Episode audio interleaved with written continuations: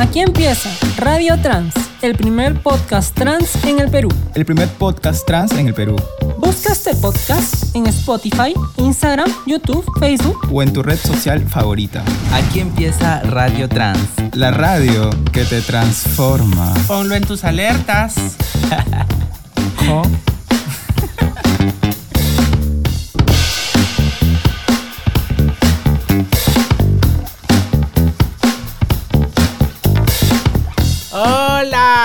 Buenas tardes, ¿cómo están gente? Bienvenidos a un nuevo episodio de Radio Trans, la radio que, te, te transforma. transforma. Y bueno, el día de hoy estoy acompañada de la guapa Francesca Olivares. con Hola. quien Vamos a compartir el día de hoy la mesa. Y bueno, vamos a comentar las cosas primero en este primer bloque, siempre todos los acontecimientos de la semana. ¿Cómo te ha ido, querida Francesca? ¿Cómo estás, Maju? ¿Cómo están todos en sus casas? Muchas gracias por seguirnos una vez más en Radio Trans. Este no es, no se ha equivocado, señora. No, no, no. No es un noticiero de las dos. No, no, no. No es Mónica Delta con su partner, no. Eh, hoy estamos las que estamos. Eh, tenemos que saludar primero a, a Jainser, que está de viaje. Nos acompañará ya en los siguientes programas. También Cata, eh, el día viernes ha estado de cumpleaños, así que ¡Ay, le- feliz cumpleaños! le mandamos muchos Cata! saludos, muchos abrazos. ¡Bravo No te para comas Cata! la torta. No, no ha venido la torta, no ha venido. Bueno, Catalina nos va a acompañar ya cuando regrese de su viaje porque ya se va al concurso, a- se va a Panamá. Sí, claro, también debe estar en todos sus ajetreos. Está en del- todos los del- de la ajetreos, viendo su vestido, zapatos. ¿Sabes que todas esas cosas a mí me encantan? Te lo juro que yo cuando era chiquilla también quería ser modelo. Ay, sí, pero lo eres. Pero mi cara no entraba en la televisión. Me quedé en la radio nomás. Ay, ay, ay, pero todavía te ven, pues, todavía te ven. Eso es lo importante. Pero bueno, además de los cumpleaños, y quería también sumar el cumpleaños de ahí, eh, que fue ayer sábado, de Catherine Eizaguirre, que también nos acompañó a alguno de los programas. Ay, un saludo para ella Sí, también. también saludarla por su cumpleaños. Espero que lo pueda escuchar de parte de nosotras. Otra de las eh, de las buenas noticias o bueno celebraciones que han habido durante la semana es que eh, el día viernes eh, MCC Voluntades esta ONG organización que también ayuda a toda la comunidad LGTB cumplió 15 años. Eh, ellos me invitaron a formar parte de esta ceremonia, esta fiesta chiquita que, que dieron para celebrar y así que agradezco mucho la invitación, estoy muy feliz de, éxito, de amiga, formar parte. Eh, ellos, gracias a ellos es que yo puedo tener parte de, eh, de mi tratamiento hormonal. Qué Así que eh, gracias a ellos hoy en día hay un desabastecimiento grande de medicinas, lo cual es muy improductivo para nuestra salud, pero no es, es escapa de las manos, no es más parte del tema del Ministerio de Salud que finalmente tiene que estar eh, ya en orden para que puedan dar todos los las medicinas que están en falta. Claro, o sea, gracias a ellos no has, no has tenido que cortar tu tratamiento.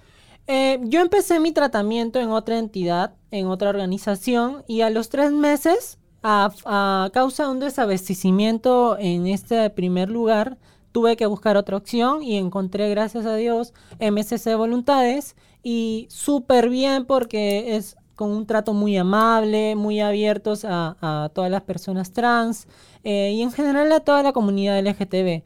Así que mandarles un gran abrazo Qué porque bueno, qué bueno que Gracias por el aporte que hacen. eh, sé que ahorita estamos complicados, como lo digo, con el desabastecimiento, pero poco a poco vamos a salir en- de ello, ¿no?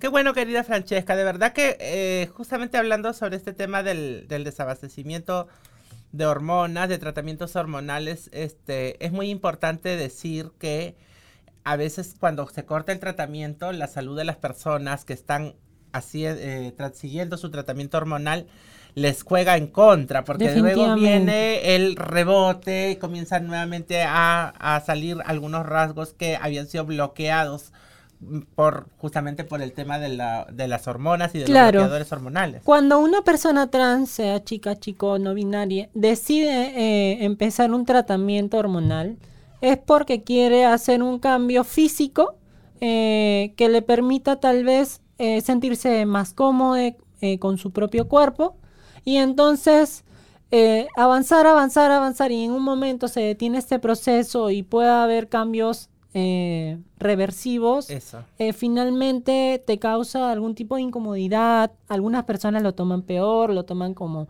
como depresión. Entonces es muy complicado dejar un tratamiento. Eh, si bien es cierto, se desabastece un tipo de medicamento y entra otro en su lugar, no es lo mismo porque eh, causa diferentes cosas en el, en el cuerpo, en la salud. así con tu cuerpo, o sea, metiéndote una cosa, después luego otra, te, porque no porque tú quieres, sino porque lamentablemente no hay.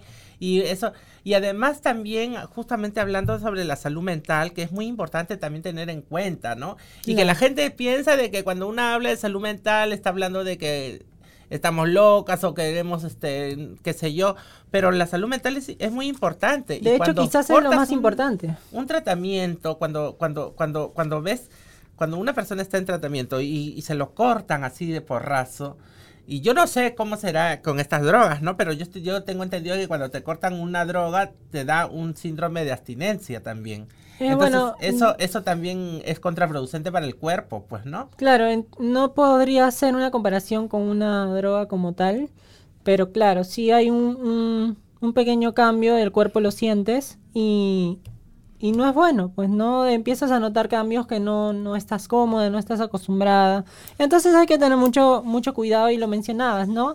Eh, finalmente el tema de mente es más importante que cualquier cosa. Tú estando bien de arriba, o sea, tranquila, con seguridad, eh, confiando en ti misma, eh, juega mucho a favor en tu proceso mismo de cambio hacia afuera, ¿no? En el exterior, que finalmente es lo que ven los demás.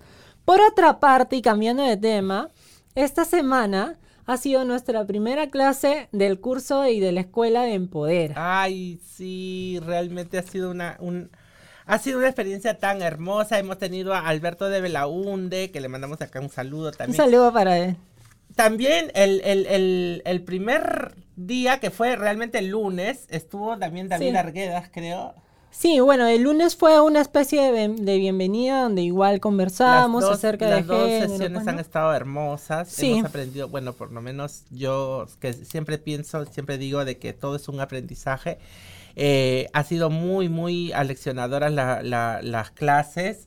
Alberto, un capo también. Un y tremendo capo. Me encanta. Súper humilde. Por el hecho, de- es, es- exactamente, es una persona a pesar de que ha sido congresista muy sencillo, siempre dando la palabra, siempre se detenía para escuchar lo que todas teníamos que decir. Siempre con súper buena onda, Y ¿verdad? sí, mm, es de verdad que de acá- desde acá le mandamos también un saludo a Alberto de Belaunde, muchas gracias por todo lo que nos ha enseñado el día miércoles en la primera clase de la Escuela Empodera y se vienen, todavía faltan todavía siete sesiones, así que Uy, sí, estamos en el inicio. Sí. Yo lo que valoro esta semana, además del conocimiento, que, claro, poco a poco nos van a ir ingresando algunos temas que te van a permitir reflexionar y también culturizar.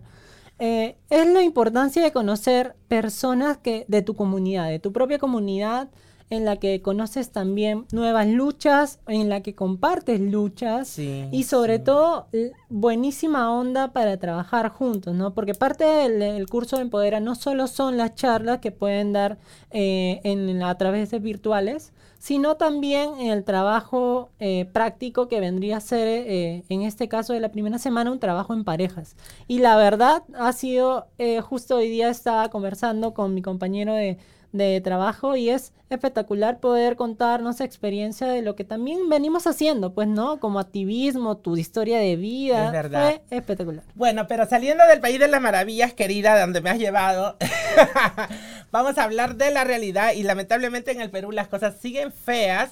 Esta, esta semana el Congreso, el Chongreso, ha censurado a la ministra de Trabajo, Betsy Chávez. Lamentablemente esta es otra de sus medidas para ir socavando pues la credibilidad del gobierno, pero quienes realmente terminan socavados son las, los del Congreso, que en quienes ya nadie cree y otra de las cosas que se ha movido en la política es que esta semana, según el, el señor Cerrón, dice que hay una persecución política contra él. Lo que pasa es que han ido nuevamente a allanar sus viviendas. El señor Cerrón dice de que él no está coludido con, con- con el Fujimorismo, según él este, está limpio de polvo y paja, pero para llorando en el Twitter de que han ido a su casa, han ido a, a- a- a revisar sus cosas. Y bueno, pues si es que él está libre de polvo y paja, el que no la debe no la teme, pues. sí, querida. o sea, este tampoco puede hacerse el inocente, pues no, o sea, él sabe sus propias cosas que está haciendo. Eh, yo en el caso de Majo, tú mencionabas que nadie cree al Congreso, y yo en realidad yo no creo a ninguna de las dos partes, ni al Congreso, ni al Ejecutivo, o sea, eh, no, no puedo eh, dar, eh, tirar las manos al fuego por ninguno de los dos, porque lo terminan siendo más o menos lo mismo. Es que en, Eh, reali- en realidad sí, pero el caso de Betsy, o sea, es, es, es cierto de que el, el gobierno ya, para mí, ya no hay marcha atrás, ya tienen que irse todos. Debe de encontrarse una manera de, una salida democrática la- para que eh, de verdad se vaya el Congreso y se vaya Castillo. Pero Betsy Chávez, al igual que este, Diana Miloslava, que está en, Miloslavich, perdón, que está en, en el Ministerio de la Mujer, son aliadas. Entonces, eh, estaban haciendo un buen trabajo. Y, y además es esa también plausible estar dentro de un gobierno en que donde todo está mal, eh, que está lleno de machos autoritarios y, y- y patanes, y ellas están ahí haciendo la fuerza para poder encaminar Sí. políticas a favor de la comunidad, de la mujer y, de, y del pueblo en general. Entonces, esa es una cosa que ya el Congreso, que no vale nada, viene y se baja a una ministra valiosa. Entonces, eso es algo que hay que, hay que, por lo que a mí por lo menos me hace levantar la voz, pues, ¿no? Claro, yo, bueno, en ese caso, eh, no sé qué tan, eh, tan- tanta credibilidad tendría esta ministra. Eh, como digo, yo también eh, tengo mis opiniones personales en comparación a- al trabajo que se viene realizando. Entonces ahí no lo podría tener la misma postura. Sin embargo, igual opino que eh, debemos tener una medida inteligente en, esta, en estas situaciones. Yo creo que no hay marcha atrás, pero también tenemos que ver el futuro, ¿no? Tenemos que ver qué nos depara luego de irnos todos. Así es, querida. Bueno, y también una buena noticia ha sido que esta semana se aprobó la ordenanza regional contra la discriminación en el Callao y para eso ha venido nuestro querido Jonás y con él volvemos después de la pausa. Eso.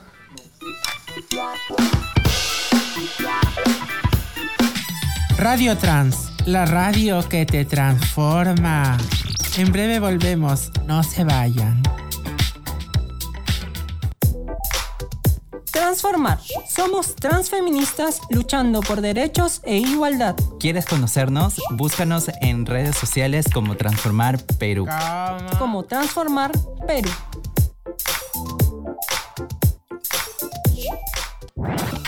Volvemos con Radio Trans, la radio que te transforma.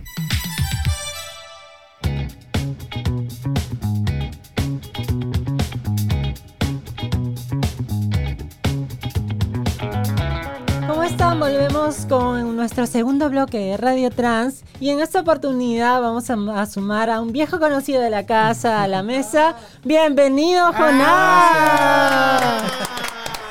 Jonás Muñoz es coordinador del movimiento LGTB Callao y tal como lo comentaba Maju, nos viene a contar un poco acerca de lo que ya había venido anticipando, ¿no? Una lucha que después de cinco años se ha podido dar y esta ordenanza por fin aprobada. ¿Cómo estás, Jonás? Bienvenido. Gracias, gracias Francesca, Maju, por la Ay, hola, nuevamente la, la invitación aquí. Recuerdo que la, la última vez dije, les voy a traer la ordenanza en mano, ¿no? ¡Eso! Todavía no puedo tenerlo, pero ahí les voy a comentar en qué, en Pero qué bueno, estamos. yo te dije, tienes que traernos acá el cucho y acá están los Acá, cuchos. estamos aquí por los cuchos. Sabrás que antes de empezar con, con- a entrar al tema, me encanta verte acá, de verdad, de repente la podemos chatear a la James. Sí, Uy, ¿no? ay, Ya está ay. muy con- Justamente no está. Oye, pero ¿no? se usa el serrucho. Hacemos un casting vivo. Se abre la convocatoria a Radio Trans. La radio que te transforma. Ahí está, ya ves. Ya está, Claro, ya está. aplausos, aplausos. Me encanta, el casting en vivo acá. ya, bueno, entran- entrando al tema, querido, entrando en materia, cuéntame, cuéntame el cucho, ¿cómo ha sido la situación? La, la, se aprobó por fin la ordenanza regional. Por fin, después de cinco años, ¿no? El miércoles pasado, el 25 de mayo, para nosotros, para las universidades chalacas, es, ha sido un hito histórico, ¿no? Des- tras cinco años de lucha, por fin se aprobó la ordenanza en, en- en pleno del Consejo, ¿no? Con siete votos a favor y uno en contra, ¿no? ahorita eh, ¿no? ya sabemos esa consejera, la consejera Marisol López, que es hija de un pastor evangelista. Vaya, no me sorprende. ahí, y que también está ahorita en un proceso de investigación por lavados de activos, ¿no? Mira, La señorita esta. Marisol López, así que la Mm. tenemos muy presente. Bueno, pero enfoquémonos que hay un 5, 5 votos, ¿verdad? Siete. 7, 7 Siete. votos a favor, que ha sido una amplia mayoría, por lo tanto es una orden que ya se venía, o sea, tenía que caer de madura, ¿no? Sí, sí, eh, ha sido, como nuevamente le- les vuelvo a decir, una lucha constante, ¿no? Iniciamos el plantón un 28 de junio del año pasado, ¿no? Con todo una sinergia, incidencia, plantones, conversaciones con congresistas, con autoridades aliados y ah, es- ahorita podemos ver el fruto, ¿no? Sí, pues realmente yo he, yo he sido testigo de- del, del intenso trabajo que han tenido desde el movimiento LGTB del Callao en, en sus convocatorias, ¿no? Juntando a la gente, haciendo los plantones. Y realmente, este, te digo, este, Jonás, que me siento muy contenta de que por fin hayan tenido esta, esta victoria y que realmente se puede implementar mm, este, esta, esta ordenanza y también darle seguimiento. Justamente este lunes y martes hemos estado en un encuentro nacional precumbre andina, adelante con la diversidad 2 que, se- que, organizó Pronsex, ¿no? Y ahí hemos estado conversando también sobre este tema de las ordenanzas regionales, porque no solamente se han dado en el Callao, también los tienen en Loreto y en diversas regiones del país. Pero, ¿qué pasa? Las, las ordenanzas se dan, pero a veces no se sigue, no se les da seguimiento. Pues lamentablemente. ¿Qué es lo que han pensado ustedes desde el movimiento para poder darle seguimiento y, y qué es lo que, lo que, lo que Lo han que viene. obtenido con esta ordenanza? Cuéntanos. Bueno, eh, ahí está el mecanismo, ¿no? Desde la sociedad civil, ¿no? Lo que decimos la el control ciudadano, ¿no? Y es eso que eh, en esta parte nos toca a nosotros como sociedad civil, como colectivos, ¿no? Comenzar a, a incidir en que, pues, uno que se, se, se, se suscriba, porque hay todo un proceso, ¿no? Un- una, una etapa, ¿no? Ahorita el Consejo lo ha aprobado en mayoría, ¿no? Pero falta, pues, la firma del gobernador, ¿no? Y luego que esto sea publicado, obviamente, en el diario, ¿no? De- En el peruano. en el peruano. ¿no? Eso en principio. Y por ejemplo, esta firma del gobernador, más o menos, ¿cuándo se daría? Bueno, según la ley or- eh, orgánica de gobiernos regionales, el gobernador tiene 15 días hábiles para aprobar la, por- mejor dicho, para Firmar. firmar la, la ordenanza, ¿no? O sea, nos han dicho que este lunes eh, pasaría a lo que es eh, gobernación. O sea, el gobernador tiene hasta el 17 de junio para firmar la ordenanza y que sea publicada, ¿no? Bonito mes para que Así todo es, se consume. es. Y vamos y estamos, estamos en eso, ¿no? Eh, justamente pues el día lunes vamos a enviar un oficio, ¿no? Ahí al, go- al go- al gobernador para que, ¿no? Gobernador, por favor, apúrese, ¿no? Claro, hay que ejercer presión. Y si no se firma, ¿qué pasaría? Uy, si no se firma, tomaremos el, el- el gobierno, ¿no? ¿Pero hay posibilidad? O sea, ¿estamos en peligro igual de que no se pueda firmar? Creo que ustedes ya han estado en esa situación con el gobierno anterior. Hemos que también estado faltaba, el- faltaba la firma, Falta de- la firma. del señor Moreno, creo, ¿no? Del señor Félix Moreno que se fue pues al... Ya sabemos hacia dónde se fue. Prófugo de la justicia. pasear. Pero creo que aquí ocurre un- una situación muy particular, ¿no? Creo que el, el movimiento LGTB en el Callao, las organizaciones, han, come- han tomado esa fuerza, ¿no? Y creo que estamos en un momento que nos sentimos muy empoderados y, y vamos a insistir a que se firme, ¿no? A que se firme eh, la ordenanza. Ella, me no, encanta. no, no, sí. Qué bueno, Ahora. Jonás. Cuéntame, y entonces ustedes ya también están preparándose para el mes del orgullo en el Callao. Así es, eh, ya, nos- ya estamos eh, en eso, en los preparativos.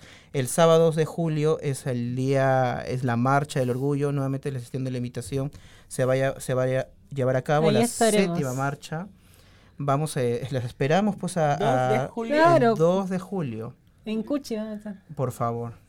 en plumas, lentejuelas, todos vayan, por favor. Pero la a ver. Va a salir a 100 plumas.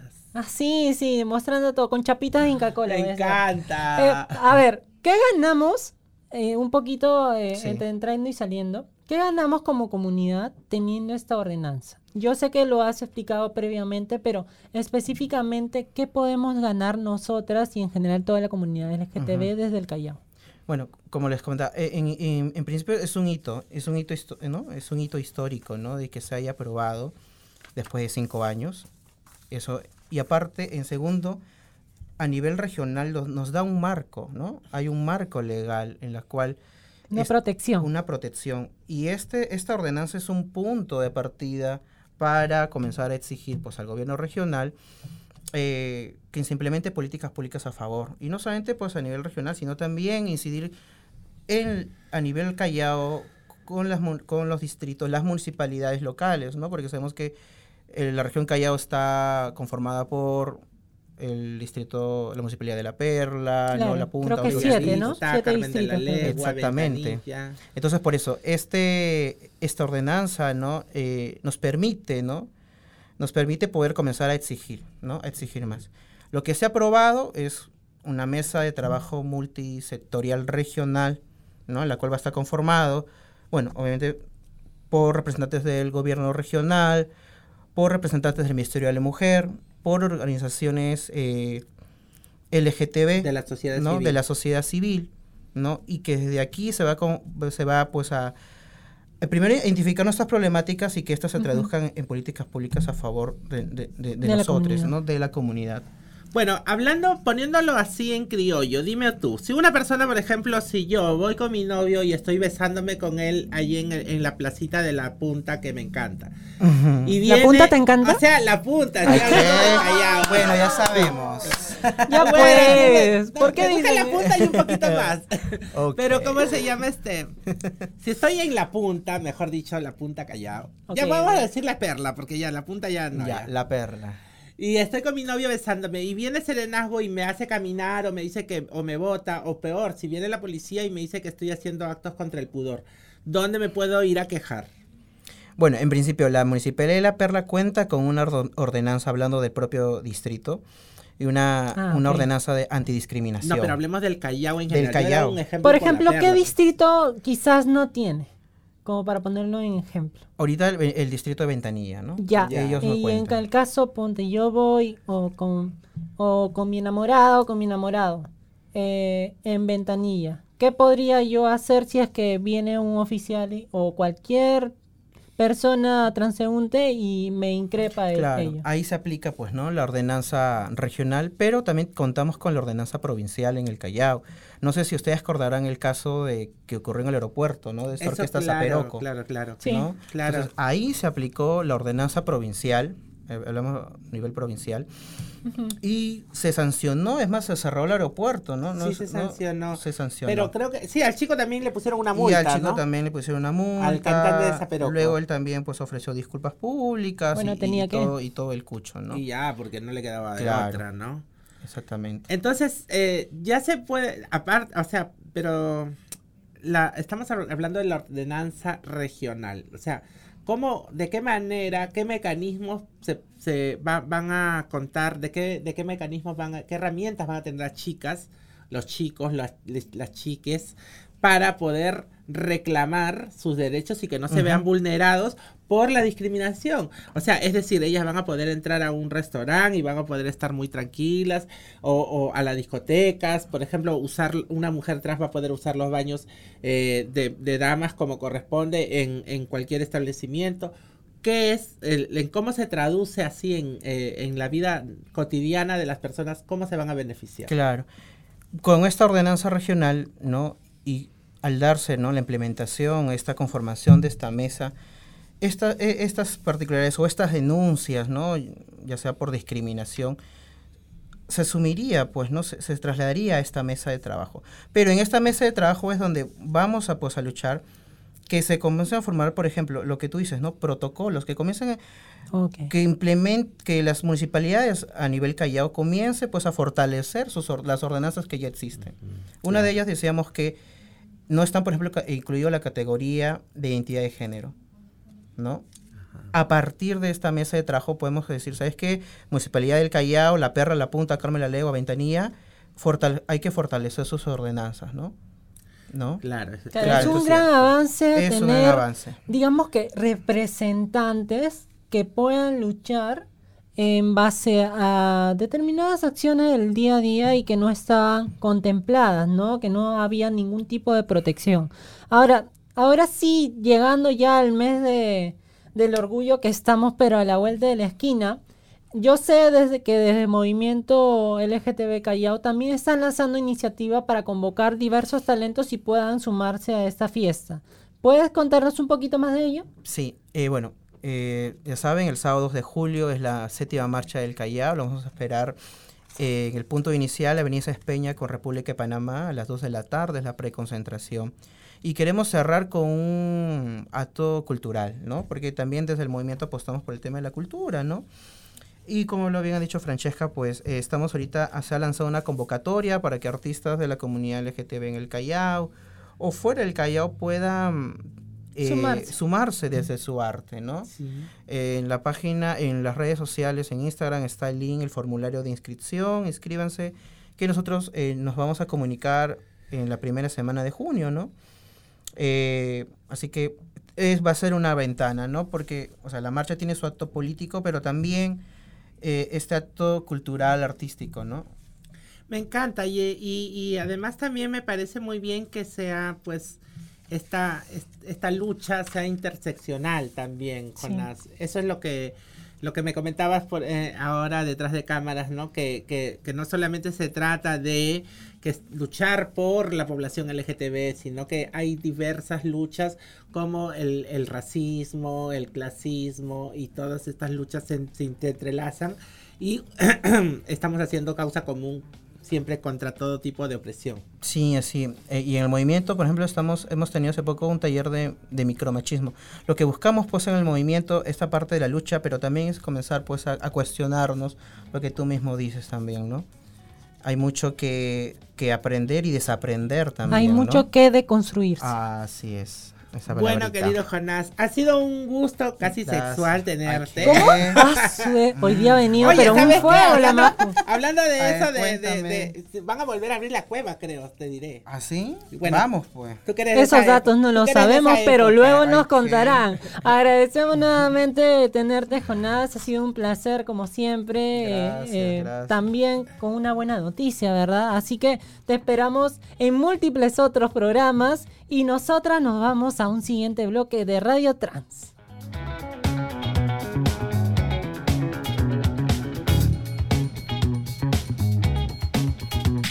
Radio Trans, la radio que te transforma. En breve volvemos, no se vayan.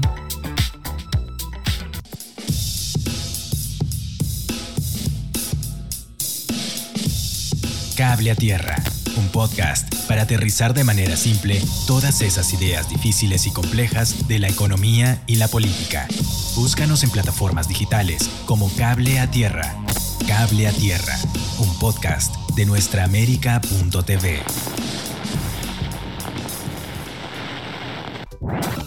Volvemos con Radio Trans, la radio que te transforma.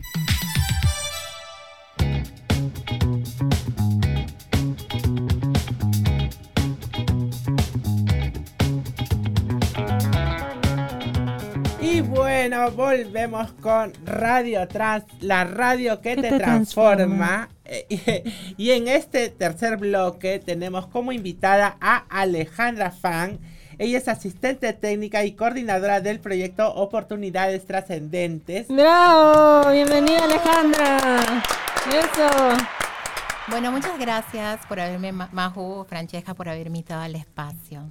Gracias. Querida Alejandra, qué gusto tenerte aquí y queremos que nos cuentes un poquito de qué se trata este proyecto y qué es lo que, lo, qué es lo que busca. Bueno, el proyecto de oportunidades trascendentes es un proyecto que ha sido diseñado por Trans Organización Feminista y en conjuntamente con Inca Perú e Inca Toronto, financiado por Equitas, eh, un fondo, un fondo de- del extranjero, Claro. ¿no? Lo que nosotras buscamos, el propósito del proyecto es básicamente eh, proteger a las mujeres trans y que también se cumpla plenamente los derechos de las mujeres trans, porque como sabemos, dentro de la sociedad peruana existe mucha violencia por expresar nue- nuestra identidad de género en esa sociedad completamente machista y conservadora, ¿no?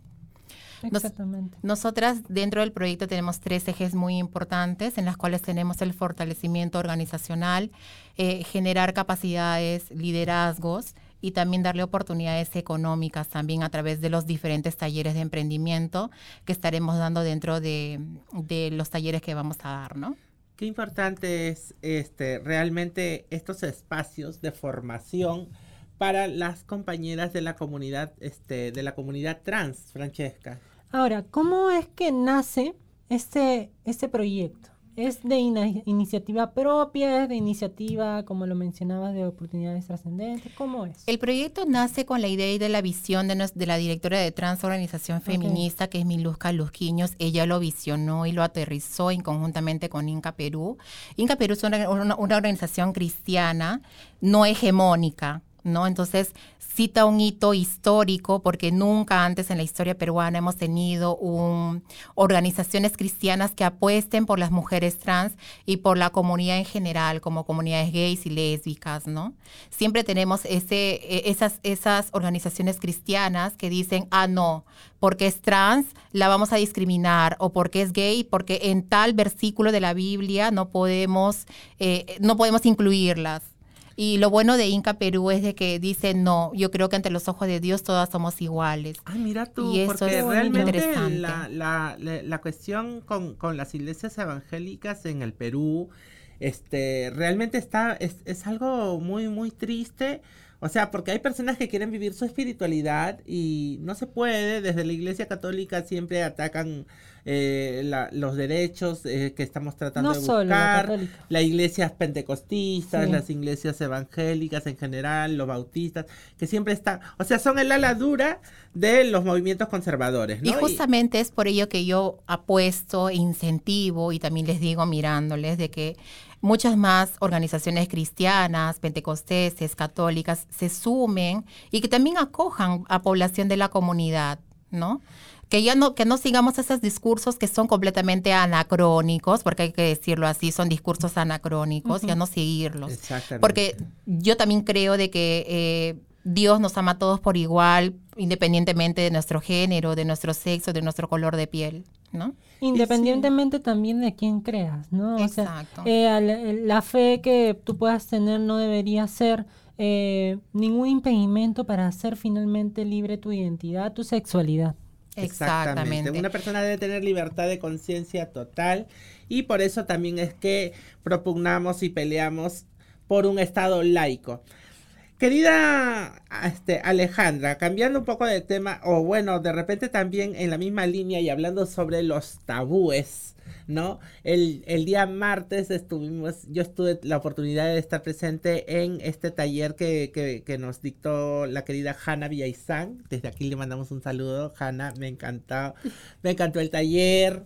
Porque ella lo, lo, lo, lo llevó de una manera tan amena y además fue tan didáctica para hablar y, y- y- y también destapar muchos tabúes que hay en la- dentro de la comunidad eh, de las mujeres trans en, en realidad, ¿no? O sea, este, este tema de, de estar cómoda con los genitales que te asignaron al nacer y que no tienen nada que ver con tu identidad de género. Cuéntanos un poco también sobre eso. Bueno, es que en realidad es así como tú lo mencionas y lo planteas. L- lo que llevas entre las piernas no tiene por qué definir tu identidad de género, ¿no? O sea, tú puedes ser activamente sexualmente y eso no te hace menos mujer, ¿no? Exacto. Y, o sea, defini- definirías la identidad de género como algo Que es algo tuyo, algo propio, ¿no? Porque la identidad lo construye tú misma, ¿no?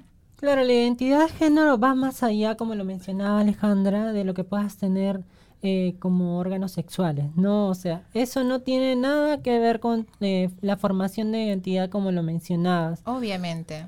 Yo Ahora, estoy- la sexualidad que tú practiques no tiene nada que ver entonces. Lo que tú hagas dentro de cuatro paredes es algo tuyo, o sea, no tiene nada que ver con, con tu identidad.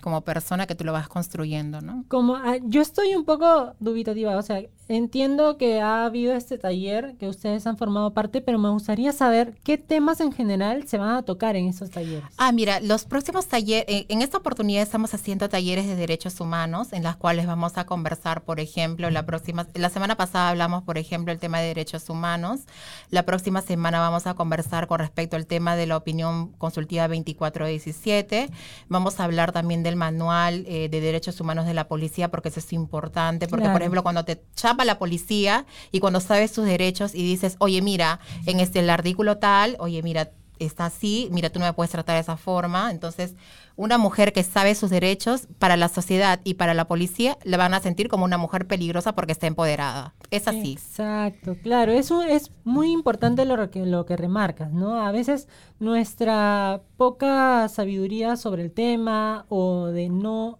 saber cómo defendernos hace que nos tomen por inocentes y tal vez traspasen esa confianza, ¿no? No, Esa- no es que nos tomen por inocentes. Bueno, yo sé que tú lo tratas de decir de una manera linda, pero no- lo que pasa es de que ellos abusan de su poder. Exacto, La policía creo que abusa, es- no nos toma Has por tomado las mejores palabras. No, no, o sea, yo sé que tú siempre eres la suavecita, pero eh, yo soy la bagre y yo lo digo así a, a- a calzón quitado, ¿no? Ya pero está bien. es este, amiga, eh, lamentablemente estos abusos policiales siempre son... Siempre se dan. Siempre se dan y, y mayor, la mayor parte de veces con las compañeras que ejercen el trabajo sexual. Obviamente, y justamente es por ello muy importante las capacitaciones para las compañeras, para que sepan sus derechos. Como les digo, una mujer que sabe sus derechos es una mujer peligrosa para la sociedad porque sabe sus derechos, sabes, sabe exactamente por dónde atacar, sabe qué hacer, y una mujer que sabe, sabe cómo defenderse en la sociedad. Es así.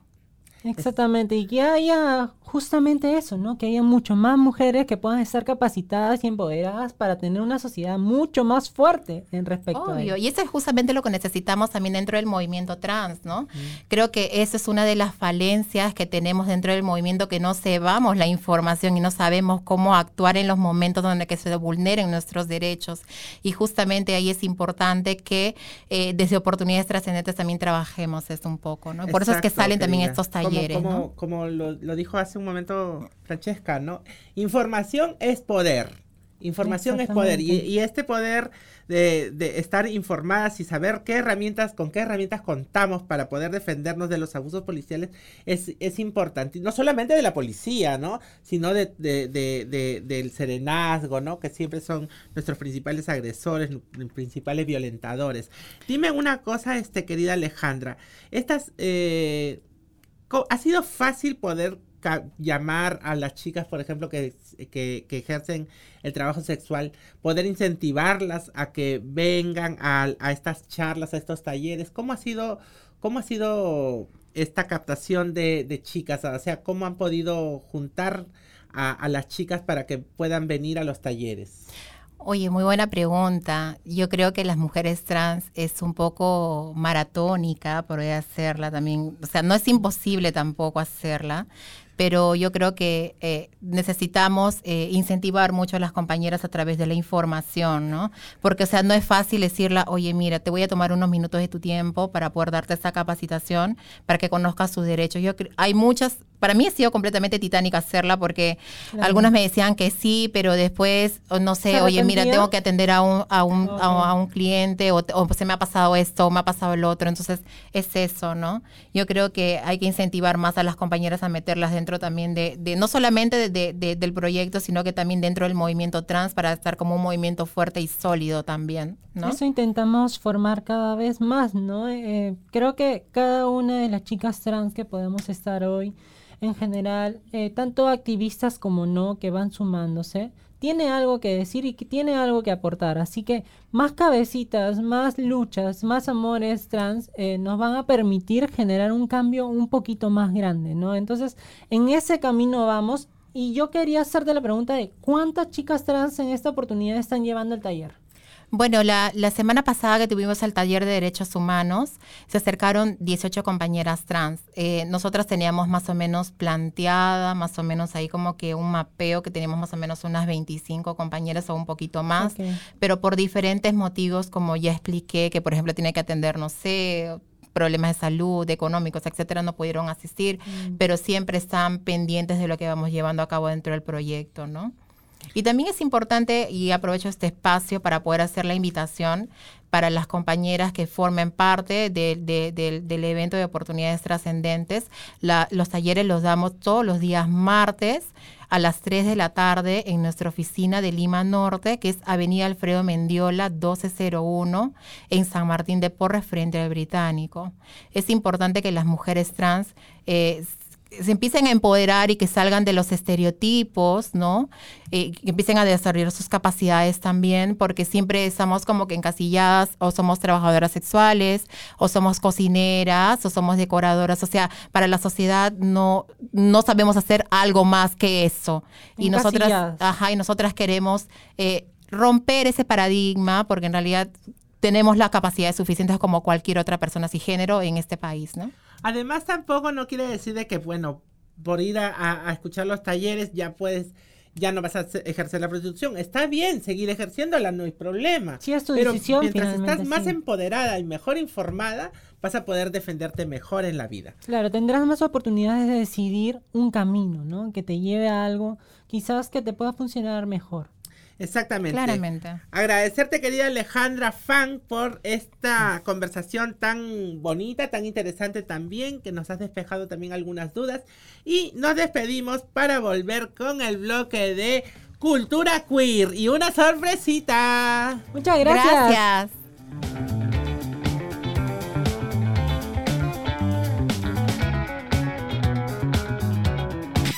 Radio Trans, la radio que te transforma. En breve volvemos, no se vayan. En América Latina, el 80% de mujeres trans mueren antes de cumplir los 35 años. Sabrás. Estás escuchando Radio Trans.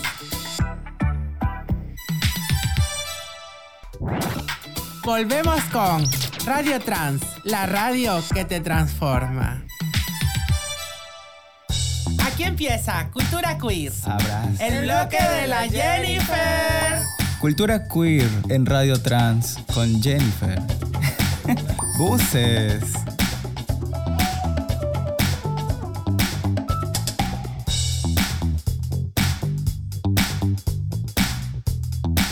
Volvemos con Radio Trans y esta vez en Cultura Queer. ¿Dónde está la Jennifer? Jennifer. Jennifer. Hoy, ¿dónde, ¿Dónde está, está? la Jennifer? Ah, me toca, me toca. Expropiado el bloque, no mentira. Ay, serrucha, terrible serrucha, siempre en, trans- en radio atrás, terrible. La radio que te trastorna. Hoy tenemos de invitada a alguien muy especial. Quiero presentarles a Eliv- Elibet Rose, administradora, actriz, blogger y youtuber trans, protagonista de Sola, eh, un cortometraje grabado en la localidad de Chinchero, departamento de Cusco. ¿Cómo estás, Elibet? Un Hola, gusto tenerte. Gracias por la invitación. Ahora, a ver, yo lo primero que te quisiera preguntar es, ¿quién es Elibet Rose? Bueno, yo soy una persona que se hace videos en internet desde hace más de cinco años. También estudié una carrera que es la administración de empresas y también este, pues me he formado un poco en actuación y por eso es que participé en este corto que mencionaste. Claro, ahora, tú mencionabas que tú eres administradora de profesión, pero ¿cómo llega la actuación a tu vida?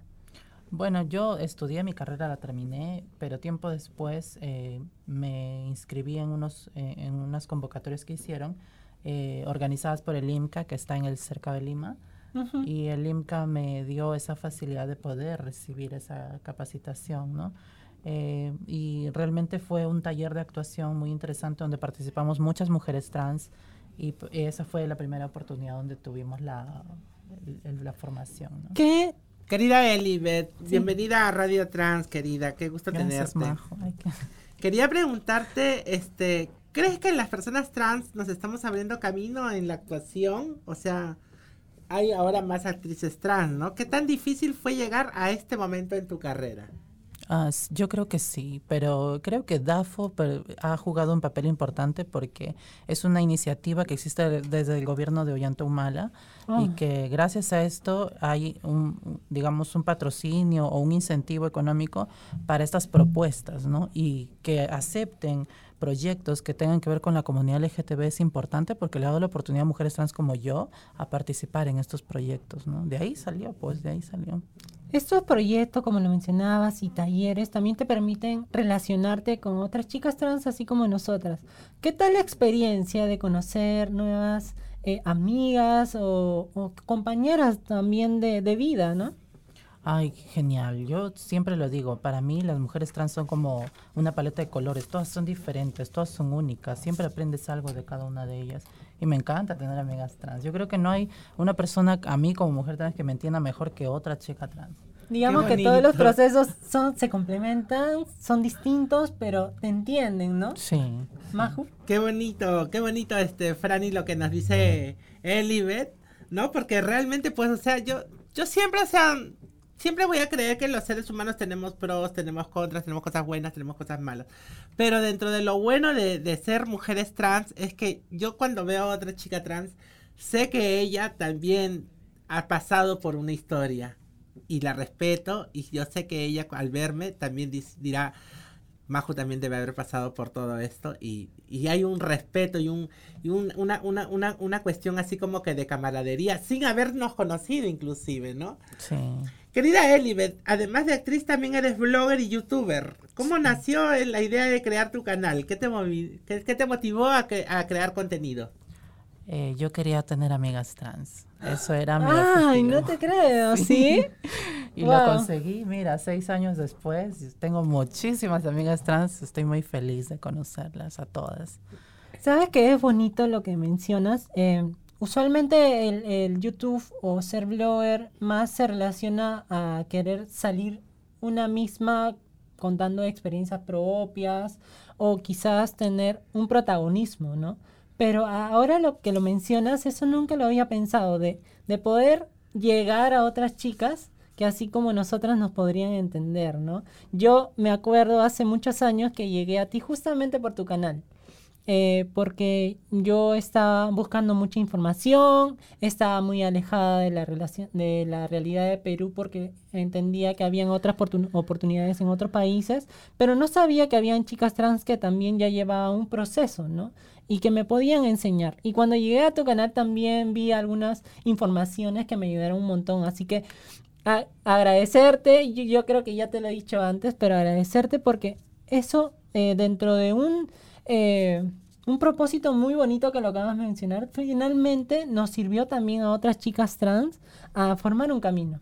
Sí, sí, de todas maneras. Además, mi canal de YouTube es una ventana abierta. Es como que tú llegas a un, un- en este espacio y ves a mí como una chica trans con otras mujeres trans. Yo siempre he tratado de compartir mi vida porque he visto que nadie lo hace. O sea, al- hoy en día ya ha mejorado, pero en esos tiempos, hace cinco años, no se Nadie, veía. ¿no? O No sea se que veía. en tu canal también invitas a otras chicas trans. Siempre, siempre. Y, y hace unos días tú formaste parte, participaste de la alfombra roja de la película Encintados, Sí. protagonizada por Magdiel Lugas, quien Sí. además te entrevistó en un podcast relacionado con la película. Sí, así Cuéntame, ¿qué emociones, qué sensaciones, qué aprendizajes te dejó interactuar con ella? Ay, bueno, la verdad yo estoy muy agradecida con Magdiel por la invitación, pero también partió del director, que es este Gianfranco Quattrini. Él fue el que me invitó a- y bueno, en realidad esta participación fue importante porque él lo que quería era tocar el tema de la familia, ¿no? Las familias diversas. Y co- para mí el concepto de familia, como le comenté, es que creo que mis, mis amigas trans son como una especie de familia. Yo soy muy feliz con ellas.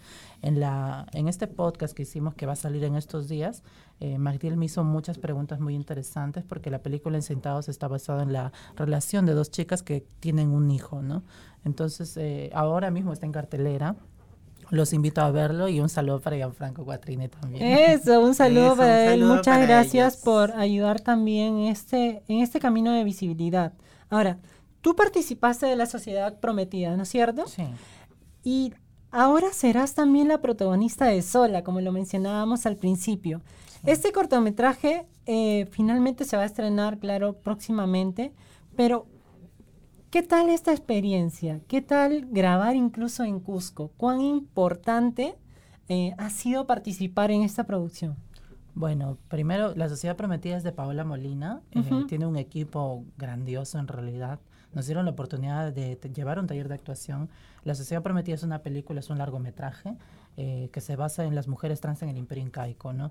Ahora, con Sola, en, el- en La Sociedad Prometida yo solamente tuve un papel, que, pero en, la en lo que es Sola, de la producción de Eris Producciones, de Michael y de Seneca, que son personas increíbles en realidad, me dieron la oportunidad de participar en este cortometraje. También es una película, pero es una película corta. En realidad fue muy lindo haber este participado con ellos en Chinchero. Yo no conocía Chinchero. Ah, nunca había sido esta primera Sí vez. había ido, pero solo a la iglesia porque los turistas llegan hasta ahí. pero Guau, yo sí. no conocía todas las demás inmediaciones. Y sola se basa en la historia de una mujer trans tejedora de Chinchero que descubre su identidad y cuida a su sobrino Elías, ¿no? En realidad es una historia muy linda. Yo espero que pronto se pueda compartir. Cuando te contaron este proyecto, ¿qué es lo que más te llamó a, a aceptar, decir sí, voy con todo? que iban a tener un- como protagonista a una mujer trans, ¿no? Eso fue lo que más me llamó. Y además que buscaban una mujer trans quechua hablante.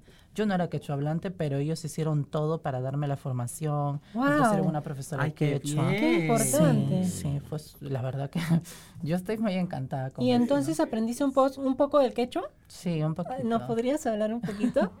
Bueno, mi profesora me decía, ay, Enzuka. Y, es- y yo decía, ay, Enzuka, ¿qué es eso? ¿Cuál es tu nombre, Eli? ¡Ay, qué chévere! sí.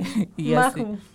Me encanta, de verdad que yo me quedo encantada porque cada vez que viene una de las de las de, de- de compañeras que se dedican al arte y nos cuentan sus, su, su, su historia de vida y, y- y su proceso, es algo increíble y, sabes que me siento muy feliz y agradecida con, con los productores y con los directores de cámara y con toda la gente que hace posible de que personas como Elibet y como otras compañeras como Marina y- y- y demás estén llegando pues a, tener roles protagónicos en películas y aprendiendo también cosas como por ejemplo ahora Elibet eh, que, les han brindado la facilidad eh, inclusive de, de poder aprender un poco de quechua, ¿no? Yo no, no sé, no creo que hayas aprendido a hablar quechua perfectamente, pero sí has, te has podido acercar un poco al idioma y eso es algo muy hermoso, ¿no? Ahora, Elibet, eh, ¿qué viene contigo? ¿Qué viene, qué proyectos se vienen con Elibet Rose? Pues ahorita estoy participando activamente en el activismo, ¿no? Eh, siempre promoviendo la imagen de nosotras las mujeres trans. Y lo que se presente, bienvenido. Me estoy preparando un poco más en actuación. Y bueno, yo trabajo como administradora en una gasolinera, así que en realidad mi vida siempre estoy ocupada, pero... Ah, o sea, tú tiempo. paralelamente a lo que vienes desarrollando con la actuación, igual tú mantienes tu puesto trabajando en la Sí, gasolinera. sí, ese es, una, es un grifo, mi familia trabaja con ellos. Ah, qué chévere. Y también es una realidad, ¿no? Las mujeres trans tenemos mucha dificultad de conseguir trabajo. Es cierto. Y en una empresa como la mía, que es familiar, lo obtuve. Pero bueno, Me ¿Algún, encanta. ¿Algún mensaje final que quieras decir a toda nuestra, eh, a nuestra audiencia o quizás alguna chica trans chiquita que nos esté escuchando? pues si necesitas información, siempre lo digo, escríbeme en mis redes. Yo te puedo dar información de dónde comenzar. ¿Cuáles son tus redes? Eso.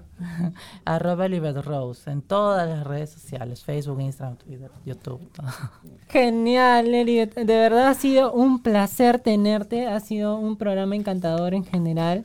Eh, agradecerte también a, a aceptar la información, la, la invitación, perdón, a acercarte a Radio Trans. Y no sé si tenía algo que decir, Majo. Yo creo que no, ha sido un gusto tenerte, Elibet. Gracias, Francesca, por este lindo programa. Y con eso nos despedimos hasta la próxima semana. Chao, ¡Chao! chao.